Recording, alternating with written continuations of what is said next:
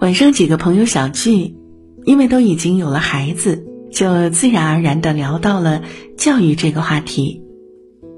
老陈有一套自己的教育方式，这几年他几乎每个月都会带着孩子出去走一走、看一看。不过，老陈家的出游和很多家庭还不一样，大多数父母通常会带着孩子去游乐园、去动物园，这些地方老陈也会去。但他还时常去一些很冷门的地方，比如说他会带上物资，带着儿子去儿童福利院，去敬老院，去大山里，会带着儿子去听评弹、看戏剧，也会时常带着儿子去老家农村的亲戚家吃吃饭、聚一聚。见见世面是老陈提到较多的一个词，而对于见世面的理解，老陈说。所谓见世面，其实就是见见真实的生活。不夸张的讲，老陈的儿子豆豆是我见过的同龄孩子里最有气质的一个，待人接物都十分得体，拿捏的恰到好处，不跋扈，不怯场，温和又开朗，一切都是刚刚好。老陈也是一个这样的人，和他相处会感觉很舒服，虽资产千万。却一样可以和你到街边撸串儿，虽年长几岁，说话却很少有说教的口吻，反而态度谦逊。这也许就是真正见过世面的人所拥有的气质吧。而这样的人，往往都活得很有质感。曾有一读者对我说：“我还有五年就要结婚了，可是现在啊，还一无所有。”没房没车没存款没对象很焦虑，我好奇的是为什么他连对象都没有，却知道自己还有五年就结婚了。结果他告诉我，在他们老家，男人最迟到二十八岁是一定要结婚的。有人听完可能会笑，请先别急着笑别人哦。很多人其实和这位读者是一样的。都在试图将人生活成标准模板。很多时候，标准既意味着平庸，也意味着失去了自己。朋友洋洋家境优越，大学毕业后出国留学。谈起在国外的几年经历，洋洋感慨最大的就是别轻易对一个人下结论，包括我们自己。他见过五十岁的人创业。七十多岁的老奶奶学滑板，步履蹒跚的老头和他们在一起听课。的确，当你真正见过世面，就会知道人生其实应该是无年龄感的。人生的每个阶段，没有非做不可的事儿，没有绝对不能做的事儿。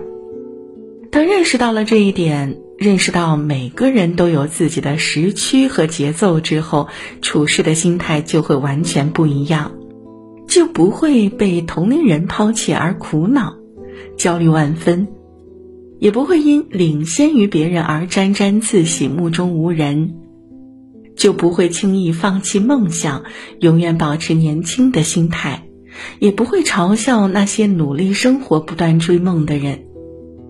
有些人死于二十五岁，葬于七十五岁；有些人永远都是二十五岁，一辈子都活得热气腾腾。对人生的认知不同，结局往往也不同。很多父母也会带着孩子出去看世界，可往往只限于吃喝玩乐，见识是增长了，但却总少了点味道。有一次，我和另外一个朋友开车和老陈一家同行去四川的一个山区，看得出来，那里的人和他们都挺熟络的。豆豆一下车，就有几个孩子奔了过来。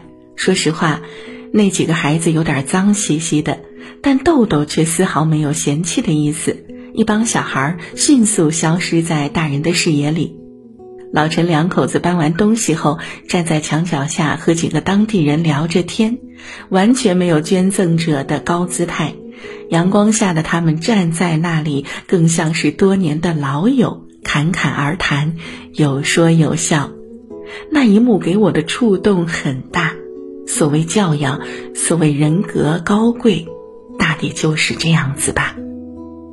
谈及带孩子去敬老院、去山区的原因，老陈有一番话说得很好。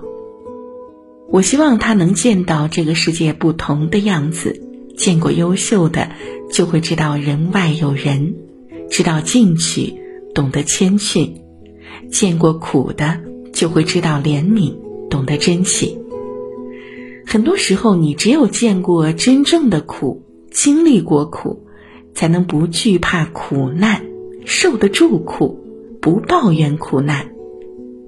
想起罗曼·罗兰的一句话：“世上只有一种英雄主义，就是在认清生活真相之后，依然热爱生活。”而那些真正见过世面的人身上，往往都有这种英雄主义。他们既可以享受最好的，也可以承受最差的。会讲究，也能将就，不管多难，依旧满怀希望。真正见过世面的人，说白了就是见识多了，眼界宽了，格局大了，而这些因素往往决定了一个人的人生高度和质感。为什么说女孩要富养？其中有一点就是拥有过好东西。日后才不会被好东西所诱惑。为什么有人遇到问题可以不慌不乱，遇到困难可以坦然面对，泰山崩于前而面不改色？因为他见过比这更糟糕的。为什么有人会放弃安稳的工作，转身去折腾？那是因为他见识过努力的力量。为什么有人待人接物谦逊得体，让人很是舒服？是因为他见过人外人，也因为他拥有过，所以不必通过炫耀来证明自己。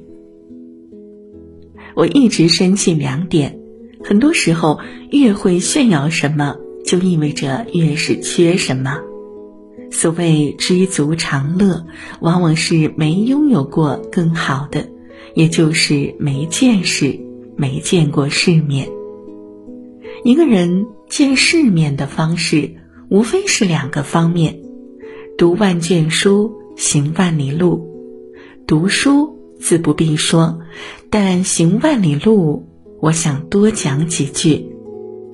行万里路，不是说要去多远的地方拍拍照片发个朋友圈而是通过看世界、看众生，从而领悟生活，看到自己。